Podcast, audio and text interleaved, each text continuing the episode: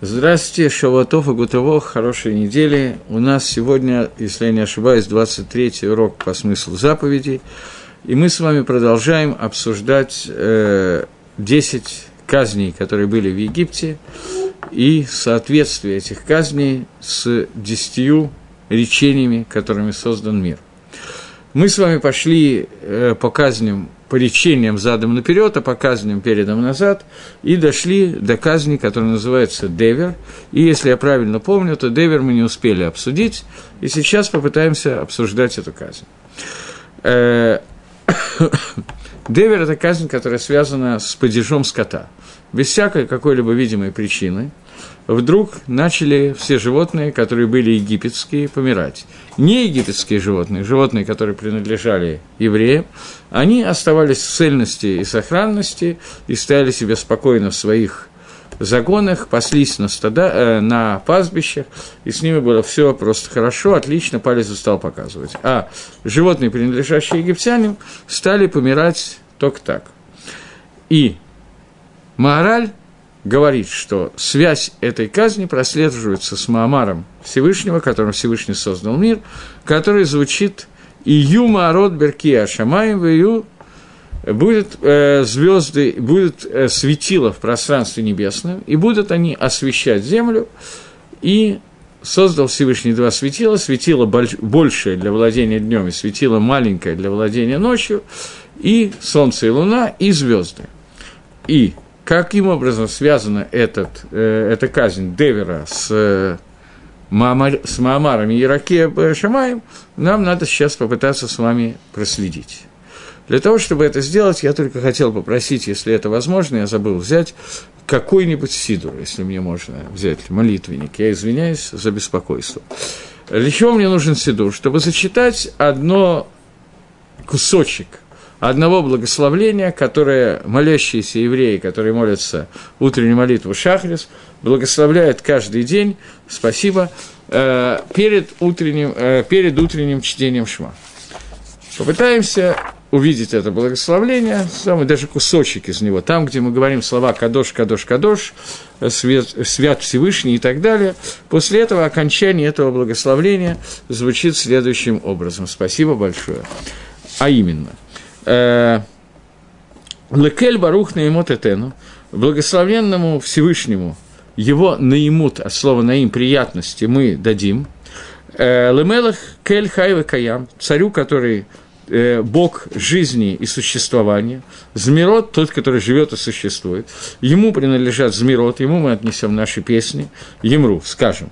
В Этишбахот и Шмию, Этишбахот – это прославление, ему будут сделаны так, чтобы они были услышаны. Кигула Вадо Паэль Гворот, потому что он в единственном числе делает, только он делает все силы. А Сеха Дашот, вот это нам начинает быть нужным, делает новые вещи. Баль Мелхамот, те, который, тот, который делает войны, хозяин воин. Зарец Дакот, тот, который зро, это мышца, сила. Э, дздоки. Мацми Хишот, тот, который сосеивает или делает сильными дздакот, и тот, который Мацми Хишот произрастает спасение. Берер Фот, тот, который творит э, лечение. Нуред Гелос, тот, который показывает, э, проявляет от слова дгилем, я не знаю, прославление. Адон Нефлаот, господин всех чудес. А Михадеш, сейчас внимательнее. Михадеш Батуо Бахоль Йом Тамит Маасеберейшис, тот, который обновляет все время, каждый день в любое время в своем добре Маасеби решит сделать творение. Камур, тот, как, сказано, Ласе Орим Гдалимки Лалам Хаздо, тот, который делает большие орот, а большие, большой свет, многие виды света, потому что навсегда его милость. Оль Хадаш Цион Таин. Свет новый над Ционом ты просвети. Вынеске куланом и роларо. И мы все э, удостоимся этого света. Бору хата Ашем Йоцера Марот. Благодарствие Всевышний, который производит, Маарот производит светило. Браха Всевышний, который делает светило. В этой брахе есть слова, на которые нам надо обратить внимание. Михадеш Тамит Бетуво Маасеберейшис. Тот, который обновляет постоянно в своем добре Маасеберейшис. Маасеберейшис – это вещь, которая должна быть постоянно нуждается в обновлении. Это первое. И второе – Кахавим и Мазалот – звезды и созвездия, о которых идет речь, Борохата Ашем Юцера Маорот. Звезды и созвездия, о которых мы говорим, которые Всевышний создал Баркия Шамаем, это в нижнем мире, который называется мир Асия – это то проявление света Творца, который Творец сотворил в первый день творения. Мы к нему еще вернемся, мы его должны будем обсудить. Это проявление этого света, который был закрыт небесами, закрыт ракия, поставлен какой-то экран, потому что Всевышний увидел, что свет, который был создан в первый день творения, нехорошо праведникам и нечестивцам пользоваться этим светом вместе. Поэтому Всевышний взял этот свет, скрыл его и некое раскрытие этого света происходит через Маорот, через звезды и созвездия. И я думаю, что вы помните эту историю, когда Луна разговаривала со Всевышним и говорила, что плохо, когда царя пользуются одной короной и так далее. Когда Всевышний создал звезды, небо, э, звезды, Солнце и Луну, то созданием этих светил он соединил тот свет, который был скрыт с нижним миром, для того, чтобы в нижний мир этот свет приходил опосредованно через эти светила. Теперь попытаемся понять такую вещь. В терминах Каболы существует два вида Магалаха, два вида связи между Творцом и миром. Два вида управления, которые Всевышний управляет миром. Я об этом говорил Э, но я вынужден чуть-чуть повторить. Я вообще повторяю какие-то вещи, которые я говорил раньше. Во-первых, не все слышали все, что я говорил, а во-вторых, эти вещи забываются, они нуждаются в повторении.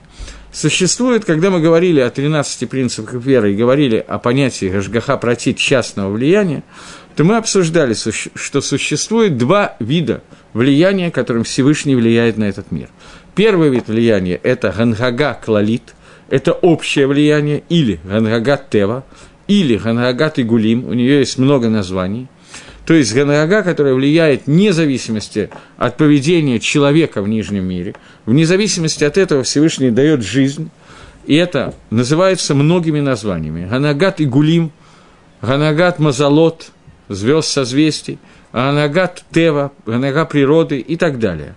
Все эти виды Ганагот, которыми Всевышний управляет миром, это Ганагот которые являются общей хангагой. Но, кроме этого, существует понятие ажгаха протит, частное влияние, которое оказывает Всевышний на каждого еврея, на каждого человека, в зависимости от его действия в этом мире, в зависимости от его поведения, когда в зависимости от этого Всевышний посылает то влияние этому человека, связывается с этим человеком, тем влиянием, которое, которое необходимо человеку для исполнения мецвод, и это влияние опосредованно действием еврея в нижнем мире. Понятно. Это Гашгаха протит. Нас сейчас с вами интересует не Гашгаха протит, а Гангага Клалит, который есть в этом мире. Анга Клалит действует на все предметы, одушевленные и неодушевленные, на людей, на животных, на камни, на растения. Но когда мы говорим о человеке и о еврее, и о нееврее, но ну, в первую очередь понятно, что мы говорим о еврее, то ганрага клалит – это общая ганрага. Она иногда битулируется, она иногда аннулируется, и можно пренебречь из-за той гашгахи протит, из-за того, из того частного влияния, которое оказывает Творец на человека. Это относится не только к еврею, относится и к нееврею тоже. У нееврея тоже есть гашгаха протит, поскольку у любого человека, поэтому называется Адам, у него есть какая-то свобода выбора, у него есть какой-то шейхут мицвод, просто это отношение человека и мицвод, и заповедей, и действий во имя Всевышнего, разные люди производят по-разному. Понятно, что у евреев этих мицвод больше, но и среди евреев тоже есть очень большая градация, и я как-то уже говорил это на одном из уроков, Рабейн Бахаей приводит 9, по-моему, уровней градации, которые он посчитал, и сейчас просто напомню в двух словах. Понятно, что Гашгаха Протит, которая была у Авраама, и Эшгаха Протит, который есть у нас с вами, она немножечко разная. Авраам – это был человек, который был полностью выведен за пределы обычных законов мира и управления Всевышним миром через законы природы. Когда Авраам обращается к Всевышнему и говорит, что я исследовал звезды, звезды, а звезды это Таган Гага Клалит, о котором мы сейчас говорим, общее влияние, которое, которое оказывает Всевышний на мир. Говорит Авраам, я исследовал звезды, и по законам астрологии у Авраама и Сарай не может быть детей. Написано в Торе, и вывел его Всевышний, объясняет Раша, Бамидраше когда вывел наружу, что значит наружу, за пределы влияния звезд, и сказал, посмотри теперь отсюда, у Авраама, у Авраама и Сарай не может быть детей. Сколько детей будет у Авраама и Сары? Можешь ли ты посчитать, сколько звезд на небе, так же несчастливым будет твое потомство? То есть Авраам был человек, который полностью вышел за пределы этих законов природы, законов звезд и созвездий, и он находился э, Бамаарехет, который называется Гашгаха Протит, на 100%, не на 80%, не на 90%, а на 100%. В отличие от нас с вами, которые, к сожалению, не находятся, даже не могу сказать, что я очень сожалею по этому поводу, как бы понятная вещь, но мы не находимся на уровне Авраама Вину, поэтому к нам законы природы относятся значительно больше, чем они относились к Аврааму Вину. И тем не менее, у каждого человека, вообще у каждого еврея в частности, есть гашгаха протит, которая зависит от его поведения, и это является, должно являться тем, что определяет его жизнь. У коровы по имени Машка или Мурка, я не знаю, как коров зовут там, я забыл уже, но у любой коровы, осла, козла, овцы и прочих сельскохозяйственных животных, которые помирали как мухи во время казни, которая называется Девер, у них к ним Рашгаха протит фактически не относится. Рамба пишет, что она относится только к человеку. Есть всякие хасидские комментарии, я их приводил, они мне не очень понятны, но не привести их не могу. Сватемис есть, есть Рафсода Коэн, который пишет, Сватемис, правда, пишет, что Несмотря на то, что это противоречит Рамбаму, мне бы хотелось сказать, что у животных тоже есть гашгоха протис, и у каждой травинки и так далее есть какая-то гашгаха протит. Но Сватемис подчеркивает, что это противоречит Рамбаму, а когда речь идет о споре между Лишоном на уровне Рамбама и охронями с последних, уже совсем последних охроним, то понятно, что мы идем по Рамбаму. Проблема заключается в том, что на первый взгляд существует Зогар, который противоречит Рамбаму, и из него это берется – Зогар, который рассказывает, что в тот момент, когда Раби Шимон бар Яхай вышел из э, пещеры после 13 лет пребывания в пещере, он увидел птицу, которая была поймана в ловушку, которую какой-то саят, ловец, поставил сетку, и птичка туда попалась, он услышал, как птичка щебечет и молится Всевышнему о спасении и так далее, и Всевышний дал птице возможность спастись. И из этого Зогара Машма, что Всевышний слышит – птицу и обращает на слышит, понятно, он слышит все и вся, но обращает на него внимание и воздействует на птицу, Башгаха протит. То есть это относится не только к человеку, не только к еврею, не только к Аврааму, но и к животным тоже. И это лихойра противоречит тому, что пишет Рамбам, и другими словами, это кашья на Рамбама. Вильнинский Гаон Миешеф – это кошья примерно так ее Миешеф Орахаим – Рахаим более трудно сказать, что пишет Рахаим. Но Вильнинский Гаон вода имеет его таким образом. И отвечает на эту трудность, говоря о том, что Гашгаха протит, которая есть на виды птиц, животных и так далее, она связана только с тем, как конкретное это животное э, связано с каким-то конкретным евреем. То есть эта Гашгаха, которая Всевышний влияет на птицу частным образом, она связана только с либо через законы природы он ее управляет, либо только через какого-то еврея, и в связи с тем, что она нужна какому-то еврею для чего-то, того-то и сего-то. Например, курочка может сейчас сдохнуть, а может выжить, для того, чтобы какой-нибудь человек, уча голоход шхиты, уча делать шхиты, ему нужна курица для того, чтобы ее зарезать, поэтому Всевышний сохраняет эту курицу для того, чтобы Шойхит научился резать кур. Я взял самый простой пример, который приходит в голову, таких примеров может быть бесконечное количество. Но да от Рамбама, это да от такой микубаль, который принят во всем мире, это да от того, что для видов животных, для конкретных животных нету гашгахи протит, Всевышний не управляет их гашгахой протит, а только следит за каждым животным на том уровне, чтобы вид не вымирал. То есть гашгаха протит касается вида, а не конкретного животного, а животное управляет гашгахой клали, э, гангагой клалит, поэтому на этом мы пока остановимся для того, чтобы пояснить эту мысль, которую объясняет Маораль. Маораль хочет сказать такую вещь, что 10 казней, которые связаны с 10 речениями, казнь Девера связана с Маамаром Всевышнего и Юмарот Баркиашамаем. Будут Маарот на небесах. Маарот, Маарехет, система звезд и созвездий, это система, которая управля... через которую Всевышний управляет миром, через Маарехет, Мазалот, Кахавим, Игулим, Анага Клалит и так далее. То есть то, о чем мы говорим все время. То, что определяет законы природы, это тема и ород, который бы Ракея Шимаю. Рамбам в книге Марео Навахим, я тоже об этом говорил, когда говорил о 13 принципах веры, но очень трудно просто не сказать это, чтобы объяснить Магараля. А Рамбам, когда пишет Марео Навахим, он пишет, что существует махлокис, я не знаю, как это лучше сказать, слово махлокис обычно мы все таки говорим, когда говорим о споре мудрецов Торы, но Рамбам использует именно этого, это слово. Э, скажем так, викуах, чтобы использовать другое слово. Существует спор между Аристотелем и Плутоном относительно того, мир первичен или его создал Всевышний. Это два, две шиты, две точки зрения в греческой философии. Но и та, и другая считает, что даже если мир был создан Всевышним, то после этого Всевышний создал законы природы и устранил себя полностью от управления миром.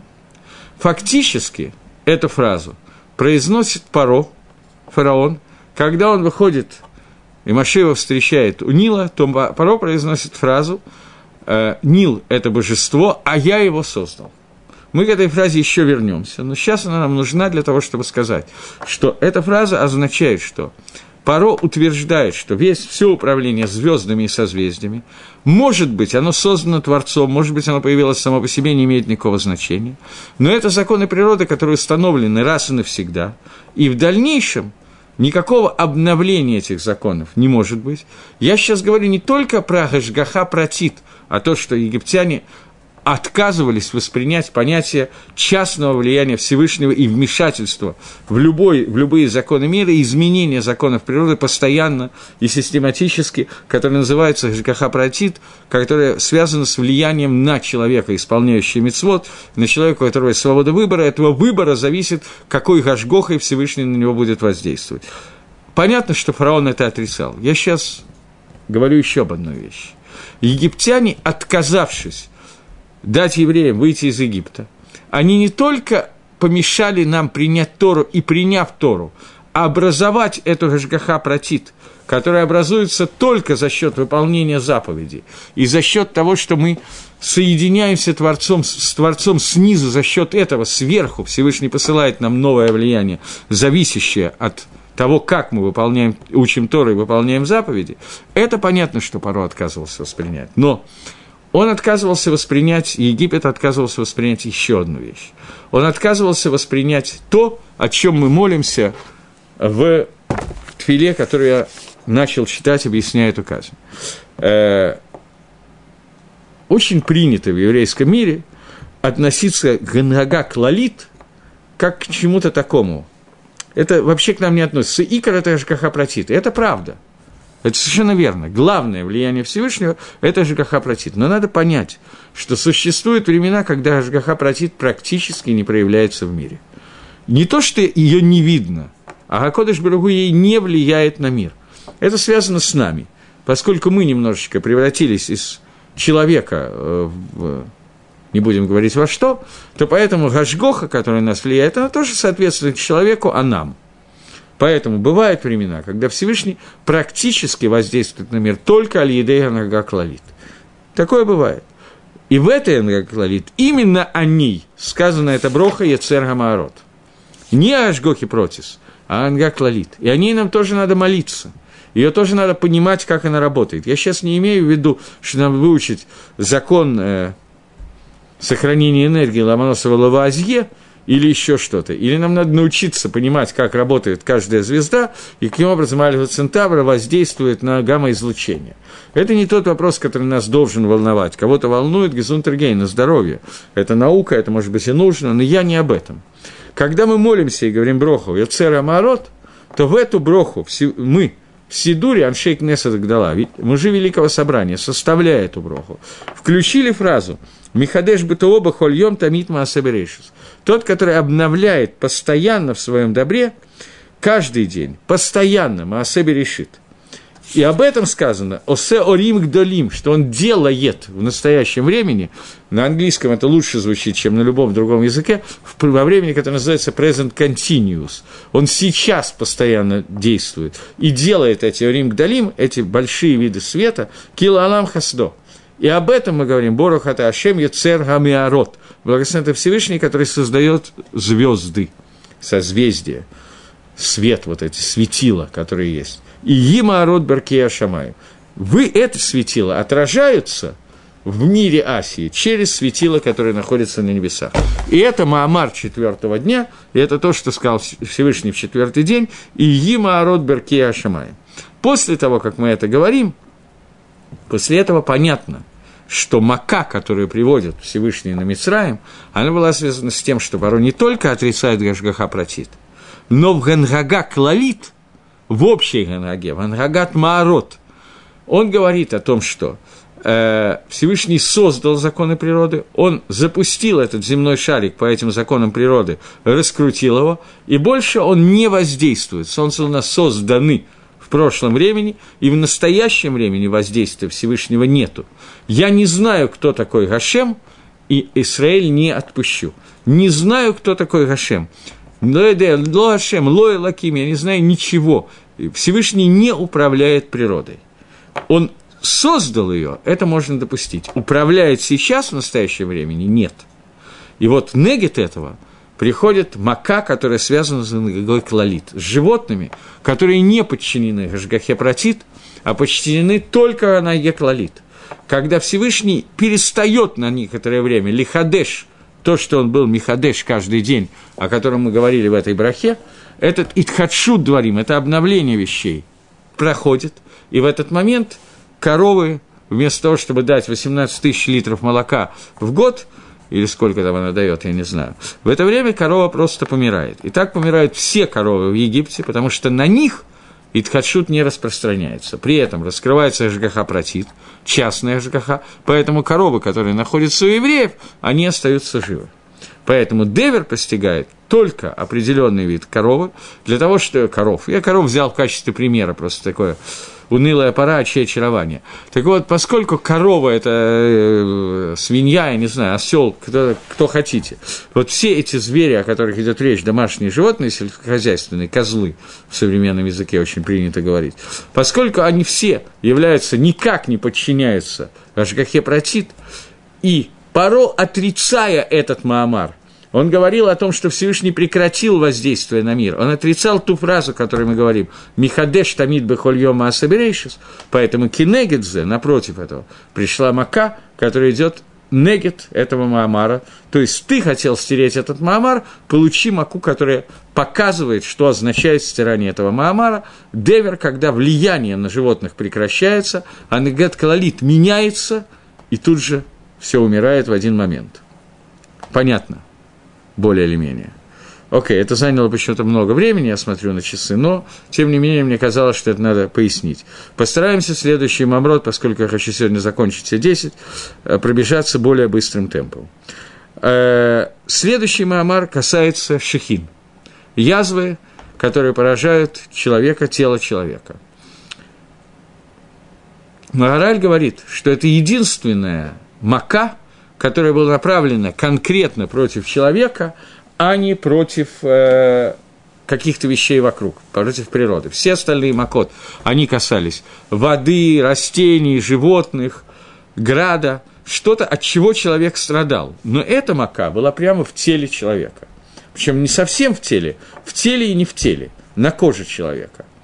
Кожа – это такая вещь, которая в человеке является границей границей между внутренностью человека и миром, который снаружи от человека. То, что разделяет вне человека и внутри человека. В доме это мезуза, которая висит на двери. Кожа – это место, которое отделяет меня от, мне, от вне меня. Поэтому, когда человек выпускает лошенгору, когда он говорит какие-то гадости про ближнего своего, он получает колоссальное удовольствие, как все пробовали и знают. Это самое приятное времяпрепровождение – это Лошенгора. Но при этом, поскольку человек выпускает свой язык наружу, и ра, который есть внутри, выходит из него наружу, поэтому наказание за Лошенгора – это различные кожные заболевания, мицо и ра, от слова мацы – ра, тот, кто выходит ра, цараат, которая возникает на коже человека и так далее. Змея, которая была самым первым представителем, который умел хорошо говорить Лошенгора, Абашель Лошенгора, после того, как змея существует сегодня после наказания, она раз в сколько-то лет меняет свою кожу. Потому что кожа, то, что она выходит наружу, ее надо менять, она просто целиком подлежит смене. У человека она заболевает от лошенвора, а у змеи она меняется, потому что змея умеет лучше лошенвора говорить, чем человек. Человеку надо поучиться еще некоторое время. Впрочем, мы справляемся, может, не обязательно. Но, тем не менее, возвращаясь к тому, о чем я говорю, шихин – это язва – которая поражает человека, и говорит Маораль, она соответствует Маамару на Асе Адам Кицалмейну Кедматейну. Создадим человека по образу и подобию нашему. Поскольку это единственная мака, которая касается гуф человека, то это соответствует образу и подобию Всевышнего. Понятно, что образы и подобия Всевышнего, икор, суть образа и подобия Творца, это то, что это то, что человек получивший, человек может воздействовать на мир так же, как воздействует Всевышний. Фактически это и есть та фраза, которую сказал Нахаш, что Всевышний не хочет, чтобы вы ели от дерева познания добра и зла, потому что, съев от этого дерева, сам Всевышний ел от этого дерева, и поэтому он мог создать новые миры. Вы съедите от этого дерева и создадите новый мир. Я об этом несколько раз говорил, поэтому сейчас касаюсь очень коротко. Человек – это то существо, которое создано в Нижнем мире таким образом, что у него есть в целом Элаким – которая состоит из того, что он может так же, как Всевышний, сотворить мир, он может так же, как Всевышний, разрушить мир, он может соединиться с Творцом, он может отдалиться от Творца, он воздействует на этот мир, и способ этого воздействия называется Тора и Мисвас. Единственный способ, которым человек может каким-то образом что-то менять в мире, это посредством Торы и заповедей. До дарования Тора он тоже мог это сделать, но его свобода выбора была значительно более ограничена, он мог меньше напакостить и меньше исправить. Поэтому Тора пришла как некая миткала, как некоторое орудие для того, чтобы соединить и исправить какие-то вещи. И вот это исправление человека, который человек, для которого создан весь мир, человек должен его делать, должен его производить за счет получения Торы на горе Синай и исправления путей человека с помощью Торы и с помощью мецвод. Когда Паро и Египет говорят, что мы не пустим вас в получение Тора, они не дают человеку принять настоящий целый Малаким. Целый Малаким может быть только с помощью дарования Торы. Это Тор, это та цура, которую должен принять человек. И понятно, что меда кинегит меда, мера за меру, наказанием, даже не, просто не наказание, это автоматическое производство действия, они разрушают Маамар – они разрушают тот Маамар, который часть созданного мира, о котором мы говорили в прошлый урок, который соответствует «сделаем человека по образу и подобию».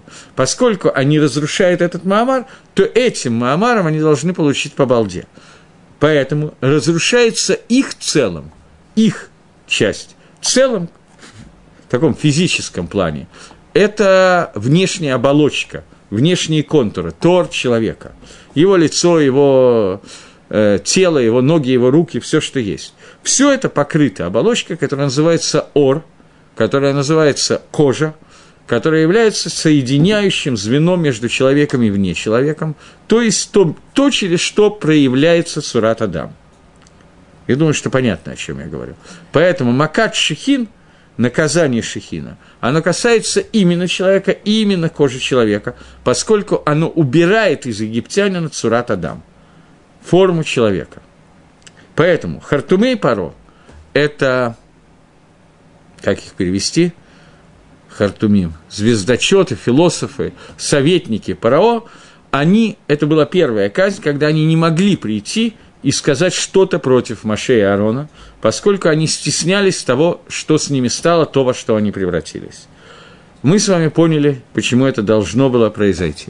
Теперь попробуем двигаться дальше – у нас не так много времени, поэтому На две казни ушло полчаса. Ну, осталось, с другой стороны, совсем немного. Э, Барат. Казнь Барат я не знаю.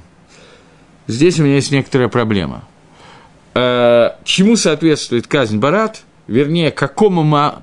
Э, Маораль считает, что казнь Барат соответствует Маамару Иеракия Батох Шамая. И будет пространство, твердь среди небес, и будет отделять между водами над пространством и водами, которые под пространством.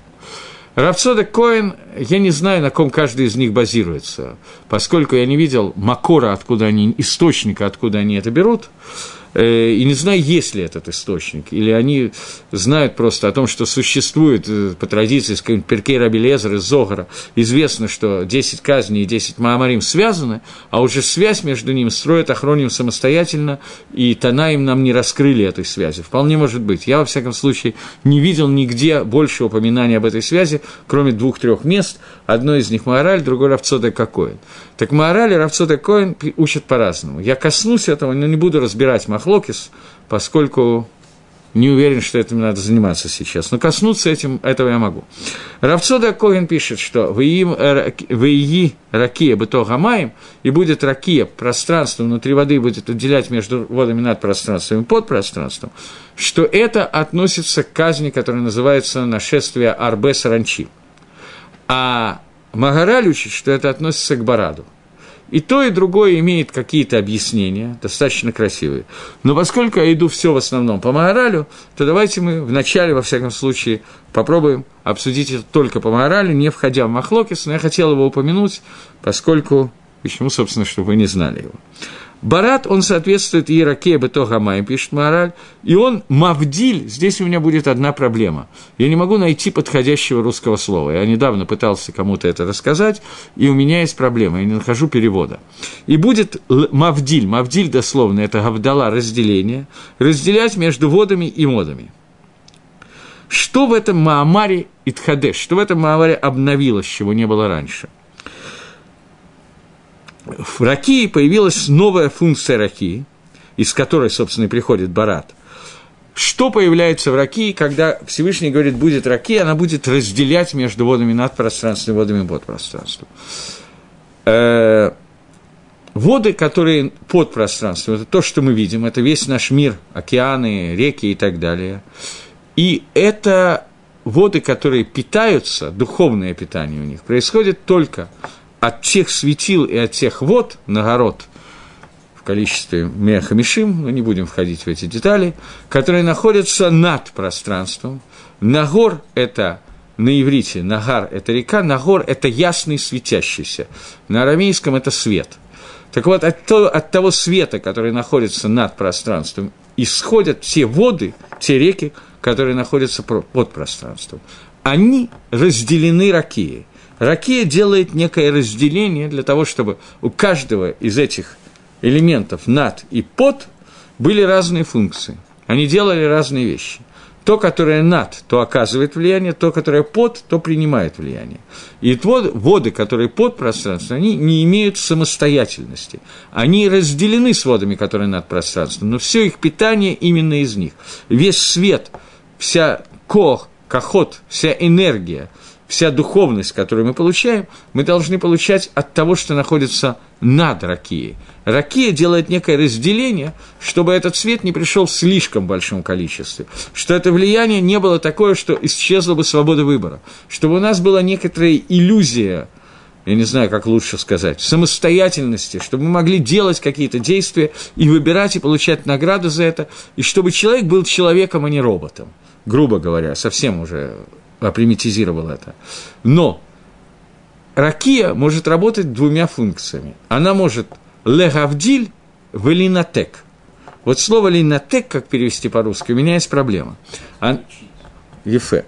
Она, попробуем такой перевод. Она может разделять между водами, выполнять функции некоторого экрана создавания самостоятельности для того, чтобы мы здесь отсюда получили то влияние, которое нам надо получать, приготовили себя и сделали себя принимающей частью, и может сделать полный нетук, полное отключение. Сделать так, чтобы мы сказали, как сказал Паро, не дай бог, Нилус, то есть река, которая питает весь Египет, это Элока, она и есть Бог, и создал его я – У нее нет верхнего начала, нету ничего, что находится над ракией. Если, не дай бог, мы говорим эту фразу, то ракия для нас превращается, как для египтян. Понятно, что образ египтян, все египтяне, они как бы сконцентрированы в паро. И египтяне, которые говорят, что нету ничего над пространством. Даже если оно есть, это опять мы входим в Махлокис, в Хилуке идет между Платоном и Аристотелем, я не хочу на этом сильно останавливаться и зацикливаться, но не имеет сейчас значения, есть они или нету, но даже если они есть, они не оказывают на нас влияния. Это основная часть, которая волнует Египет. И таким образом, все, что есть, мы делаем отсюда, изнизу. Таким образом, ракия представляется не вещью, которая мавдиль, а вещью, которая минотек. На иврите это звучит значительно лучше и четче, чем на русском. Не тем, что разделяет и делает нас объектом для принимания, а тем, что отделяет полностью и выключает, отключает, и делает так, что этого влияния нету. Это то, за что боролись египтяне. Таким образом, они хотели изменить функцию ракии, сделать так, чтобы ракия не работала для разделения, а отделила полностью нас от Всевышнего и от тех миров, которые находятся над Ракией, бесконечного количества духовных миров, от которых мы питаемся. После того, как это произошло, они взяли и полностью разломали, разрушили творение мира Маамаром и Иракея Бетогамаем – а мы говорили о том, что Раша, который нечестивец, который разрушает мир, он разрушает мир, созданный целыми десятью решениями. И сейчас мы анализируем каждое решение, что именно египтяне в нем разрушили, и каким образом Мака соответствует та казнь, которая приходит, приводит Всевышний на египтян, каким образом она соответствует тому, о чем мы говорим, соответствует этому Мамару. Поэтому Фима Гараль, не Равцодек Коин, Фима Гараль, Барат, Град, со, с нарушениями всех законов природы, который падал с неба, он пришел, чтобы показать. Вы отрицаете вещи, что дождь, который идет, он связывает нас с верхними мирами. Вы утверждаете, что дождь – это круговорот воды природы, что, безусловно, правильно и так далее. Но дождь – это еще и соединение наших молитв, наших заповедей, нас, всех нашей жизни, с верхними мирами – когда мы получаем сверхний верх в соответствии с тем, что мы делаем здесь, когда мы готовимся к принятию этого дождя, вы получаете барат, который пришел не как браха, мина шамаем, мина ракия, а как клала, который пришел для того, чтобы убить животных, разрушить деревья, разрушить дома, убить людей, которые градины были такого размера, что катастрофа, падали огромные булыжники сверху просто. Это было не один раз – Десять казней, все десять ни разу не повторялись, но по одной казни было повторение еще несколько раз различных вещей, но нам сейчас не надо, наверное, все-таки этого касаться. И вот, когда этот барат падал сверху, то он падал с нарушением всех законов природы. Барат обычный – это лед, там падал лед, который горел с огнем вместе в перемешку и так далее. Поскольку вы своим поведением разрушаете Маамар Всевышнего и Яракия, то Всевышний меда кинегет меда, автоматом превращает ракию для вас, Рашоим, вещь, которая отделяет вас от всей их души, она превращается в какую-то самостоятельную единицу, которая работает совсем не так, как было запланировано этим Маамаром. И это результат Иеракии. Арбе тоже можно объяснить, как связан с Иеракией, но давайте мы пойдем по Маоралю, потому что Арбе я хочу объяснить следующим способом. Окей дошли до следующей казни. Арбе. Фима Араль Арбе соответствует высказывание Тацега Арица Спри Асепри. Пусть создаст э, э, земля, дерево плод, производящее плод, и всякие деревья, и всякую траву семеносную, и плоды от них и так далее. Мамар какая связь сразу же бросается в глаза? Какая связь есть между Арбе и этим Мамаром? Связь примитивная. Что такое, что покарало, на что, почему побило, что ударило саранча? Она ударила по растительному миру. Если до этого каждая казнь била в разные стороны, было только по животному миру, было только по людям, было по тому, было по всему, было по всему вместе, было только на небесах, было на небе, было с водой, то это арбе, это единственная саранча, это единственная казнь, которая коснулась только растительного мира. Растительный мир, понятно, что он является пищей для человека, для животных, для того, чтобы человек наелся этими этими растениями, для того, чтобы, наевшись этими растениями, мы об этом просто уже говорили, когда говорили про Макаддам, поэтому не очень хочу на этом заострять внимание, чтобы человек обратил растительный мир в энергетику для того, чтобы его душа могла учить Тору, соединиться со Всевышним и делать мисвод, вы, египтяне, не даете этого сделать, соответственно. Нет никакого смысла в Маамаре Всевышнего Тацига Арец. Арец – это не просто Всевышний создал. Именно земля должна была по распоряжению Всевышнего произрасти все семена и так далее. Поскольку земля Эрец от слова «раз» – бежать, приближаться, стремиться ко Всевышнему, то вы лишили смысл этому Маамару, не дав Амисраэлю объединиться с Торой и заповедью. Поэтому, соответственно этому, налетает Арбе, которая налетает с неба, поэтому Магараль хочет сказать, что, э, э, не мораль, Равцоды Коэн, хочет сказать, что это связано с Маамарами Еракия, поскольку она, э, вы изменили Ракию, поэтому Арбе прилетает, затмевает солнце полностью, как тучи и так далее. Но мораль учит немножко иначе. Он учит, что это соответствует казни растительного мира. Мне мораль более понятен, мне более логично этот моралах. И вот он приходит, э, приходит Арбе, приходит Саранча для того, чтобы Лихасель истребить весь растительный мир, поскольку смысла в этом мире сейчас нету, как такового, поскольку весь смысл существования растений – это для того, чтобы Амисраэль принял Тору на горе Сина и соблюдал Тору, и этого не может быть. Окей, мы это более или менее обсудили во время Макаддам, поэтому можно двинуться дальше. У нас осталось две маки, которые, с одной стороны, может быть, самые интересные, с другой стороны, поскольку первыми восьмью казнями мы уже сделали как бы такое большое предисловие, то эти две маки должны оказаться очень простыми и очевидными. Первая, предпоследняя мака, макат хоших, мака темноты – во-первых, у нас не осталось уже много маамаров, осталось всего два маамара, поэтому нам легко проследить, какому маамару, а, какому маамару соответствует Макава и Ехоших. Она соответствует маамару э, Ваиор. Сказал Всевышний, будет свет, и стал свет. И Всевышний увидел, что свет хороший, и отделил Всевышний свет от тьмы. И говорит Раша, говорит Гемора, говорят Мидрашим, что Всевышний увидел, что праведники и нечестивцы не могут пользоваться светом одинаково, поэтому Всевышний отделил свет для праведников будущих времен, а для нечестивцев света не сделал. Одно из объяснений, хасидизме очень принято объяснение, но оно значительно до возникновения хасидизма существовало, это объяснение того, что куда скрыл Всевышний этот первичный свет в Тору. Тора называется Ор, через нее Всевышний оказывает влияние, называемое светом, поэтому Ор должен раскрыться во время дарования Торы, он так и раскрывается, во время изучения Торы, во время исполнения мецвод. Это все более или менее понятно. Хоших, тьма. Здесь нужно попытаться понять такую вещь. Вильнюсский Гаон считает, что Хоших – это отдельная брия, это отдельное создание. создание Ор и создание Хоших. Хоших – это не отсутствие Ора, это отдельная брия какая-то. Э, в Магарале, на первый взгляд, можно увидеть немножко иначе, но я не уверен, что здесь есть Махлокис, поэтому я не буду давать это в форме спора, хотя иногда мне кажется, что здесь есть некоторый спор. Поскольку есть те, кто спорит с Вильнинским Гаоном, но я не знаю, принадлежит ли к ним Маораль.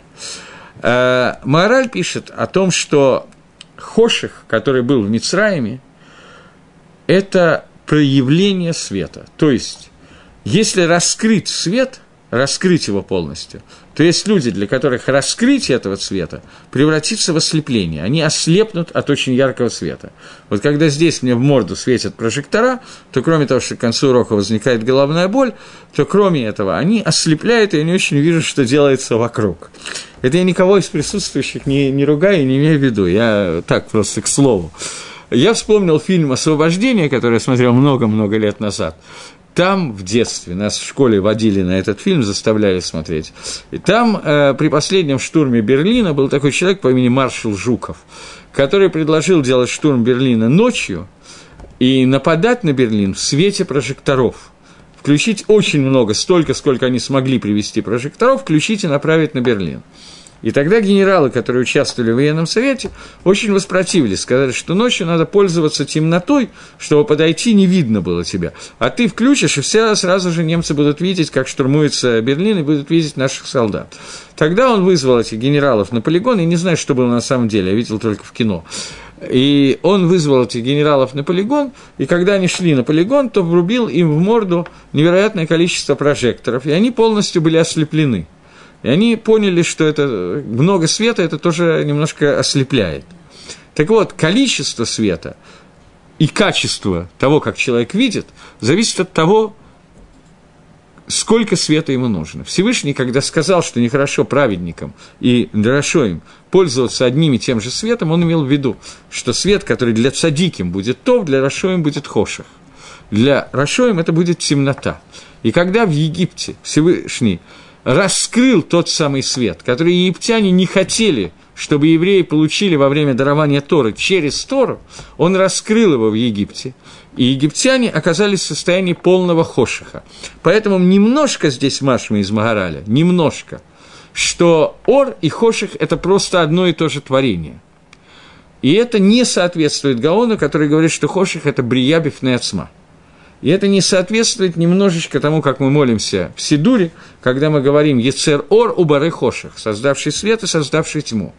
Здесь Машма, в Лашоне Сидура, что Хоших и Ор – это разные творения. Мне, тем не менее, кажется, что мы не обязаны сказать, что здесь есть противоречие, что существует Хоших, который является брией, так же, как Ор, созда... как, так же, как свет, является созданием, и ор, который, рас, который создан для садиким и для рашоем, это один вид ора, для который для разных людей разное. И поскольку ему надо создать для разных людей разное, поэтому это два творения, поэтому я не обязан сказать, что мораль спорит с Вильнюсским Гаоном. Но поскольку решать, есть или нет спор в каком-то тонком махлоке Сибакабола, это не тема наших лекций, мы все таки постараемся этим заниматься по ряду причин, я думаю, вы догадываетесь, каких, то поэтому двинемся дальше. Агро находится в книге Сифра Дельцнюса, комментарий, он пишет Мифураж. Мораль я не видел, чтобы об этом писал Мифураж. Окей, так вот, э, когда египтяне увидели этот свет, то он их ослепил, и оказалось, что они не в состоянии видеть, что происходит, они не в состоянии пользоваться этим светом так, как им нужно пользоваться, поскольку этот свет является светом только для цадиким, для Рашоим это нечто обратное. Поэтому они были ослеплены и полностью лишились ориентации и зрения. Мы знаем, что произошло это не только с египтянами. По одному мнению, одна пятая евреев вышла из Египта, а четыре пятых погибли в Египте. По другому мнению, одна пятидесятая вышла, а 49 пятидесятых погибли в Египте. Они погибли во время казни тьмы. Пшада Пашут, обычный комментарий, говорит, что они погибли, потому что не нужно было именно во время этой казни, чтобы египтяне не увидели, как гибнут евреи. Но понятно, что это не единственный там тот свет, который был включен в Египте Маамаром в Егиор, евреи, которые не могли постичь этого ора, даже во время Маамада и Арсенай, такие евреи были, которые были опущены на такую ступень падения, что они технически не могли выйти оттуда, технически не могли оказаться на, на уровне Матан Тойры, им не было никакого смысла в выходе из Египта. Для них этот Тор превратился в такой хоших, что если для египтян, поскольку у них потенциальный уровень ниже, поэтому они не могли подняться так высоко, как евреи технически, поэтому они делились на... Для них хоших было несколько ступеней темноты. Просто не видеть, быть осязаемой, и такой вид хошиха, когда они, те, кто стоял, не мог сесть, тот, кто сидел, не мог встать и так далее, то есть это уже как некое вещество стало темнотой то для евреев это превратилось в такой вид вещества, который сделал так, что они не могли остаться в живых, у них не хватало освещения или было слишком большое освещение, в котором они растворились внутри Творца, и они умерли и не, не вышли из Египта. Это казнь Кошиха, Хошиха, который понятно, что Меда Кинегет Меда соответствует Гамару и Йор, потому что Ор, который должен проявиться через Тору, через соединение Израиля и Торы, египтяне пытались сделать так, чтобы в мире остался только Хоших, поэтому Хоших, который был Мицраем, соответствует этому Маамару, и это более или менее понятно. И у нас остается последний Маамар и последний последняя казнь.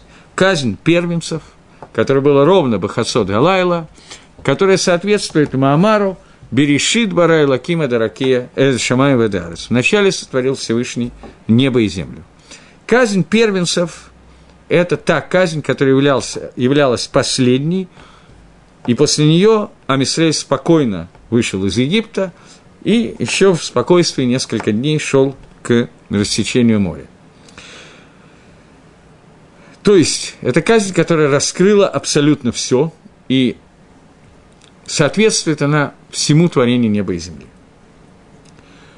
Берешит Барай Лаким, объясняет Раша, Бейт решит.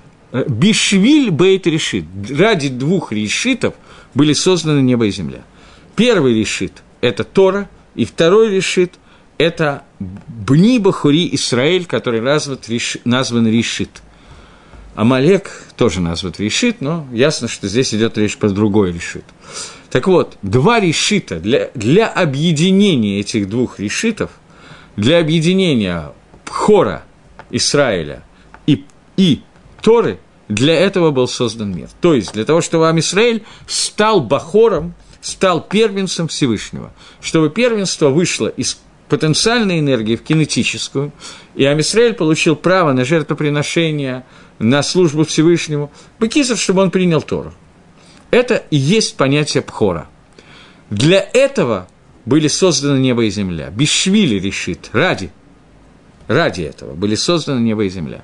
Сейчас, не давая Израилю подойти к горе Сина и получить Тору, не давая, не выполняя приказ Всевышнего Шалаха Тамива Абдуни, отпусти народ, и он будет служить, египтяне разрушают и этот последний Маамар. Таким образом, мы видим, что все 10 Маамаров, раз, э, Раша, который не принимает Тору и не служит Всевышнему, он разрушает все 10 Маамарим.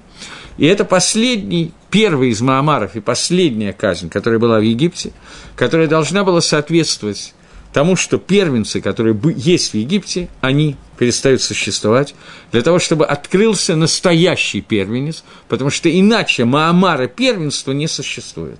Есть такая известная майса правильнского Гаона, я очень люблю майсы, май, хасидиши майсы, не литовские, хасидиши майсы, не хасидские хасидиши майсы, но такая майса существует, я ее использую, несмотря на нелюбовь.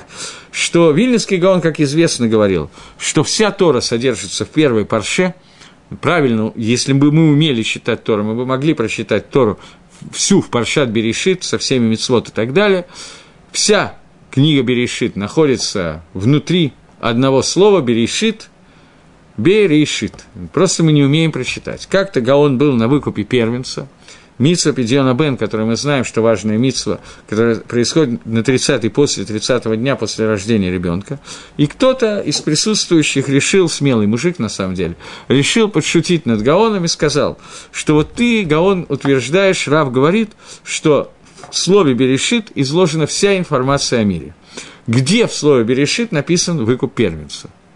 Гаон ответил ему, что это элементарно, это расшить, и вот аббревиатура слова «берешит» «бен решона харейш лашим йом тивде» первого сына после 30 дней выкупи.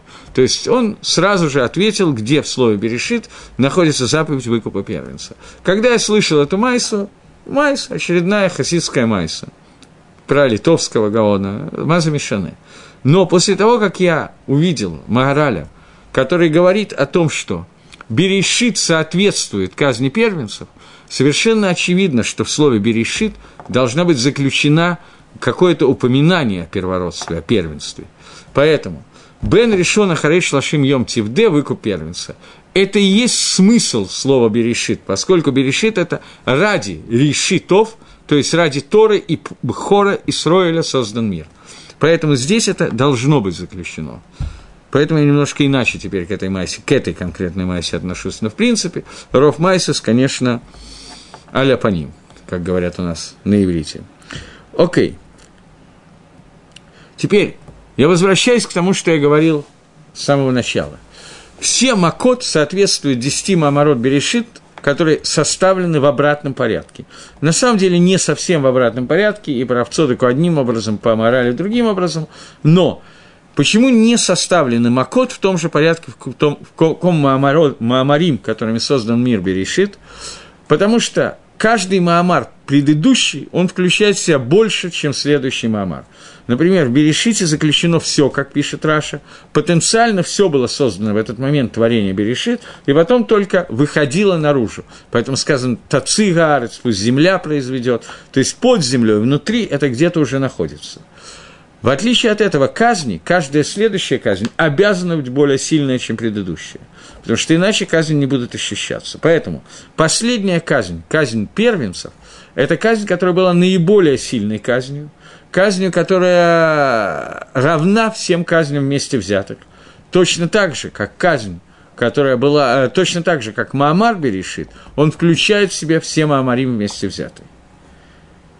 Фактически связь между десятью решениями и десятью маморот я закончил.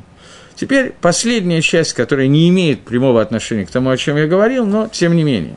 Существует еще одна накуда, которую надо как-то отметить, а именно, что Раби Иуда дает симоним казням, которые есть в симоним, который заключается в том, что первые три казни, вторые три казни, третьи казни, три казни и последняя отдельно вынесенная казнь. И эти казни, они имеют разное значение. Одну секундочку.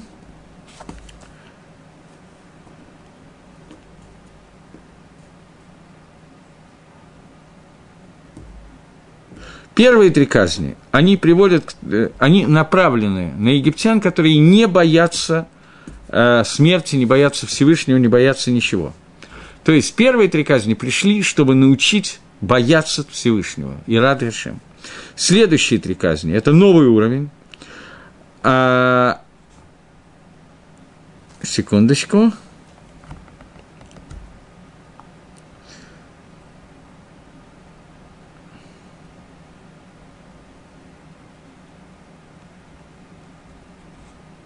Третьи казни, три, вторые три казни уже учитывают о боязни египтян смерти – но они не являются самой смертью.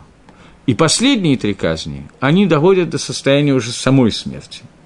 Поэтому эти три казни идут по, по нарастающей. Э, смотрите, я, в общем, то, что я хотел сказать про 10 казней, я сказал. Есть еще один Магалах, который я думаю, что я не буду говорить. Я только коснусь его сейчас, но говорить мы на эту тему не будем. Есть еще одно объяснение, как эти 10 казней связаны с 10 сферот – с десятью сферот, десятью качествами, которыми Всевышний управляет этим миром, в который Всевышний одевается для того, чтобы управлять миром, и каждая из этих казней соответствует определенной сфере, но я думаю, что это нам все-таки не обязательно касаться. Следующий урок, Байзра Дашем, следующий решен, тоже будет касаться Пейсаха, и мы продолжим, я еще не знаю точно, у меня есть два варианта, о чем я буду говорить, и я еще посмотрю, к чему мы подготовимся вместе. Все, до новых встреч в эфире, спасибо за внимание и празднуйте Пейсах.